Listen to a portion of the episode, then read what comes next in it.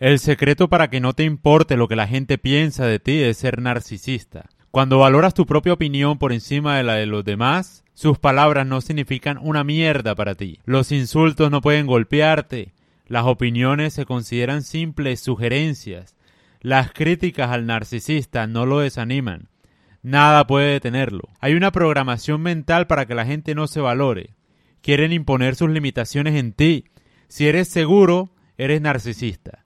Si no escuchas las estupideces de gente sin capacidad intelectual, eres narcisista. La empatía es la excusa de los mediocres para imponer sus limitaciones sobre los demás. Te quieren inseguro para que pertenezcas a su mundo. Quieren que seas igual de mediocre a ellos. Por eso no tienen más remedio que intentar avergonzarte por ser diferente. Eres narcisista, eres egocéntrico, te falta empatía, eres superior y por eso te critican. Nadie critica a alguien que no tiene talento.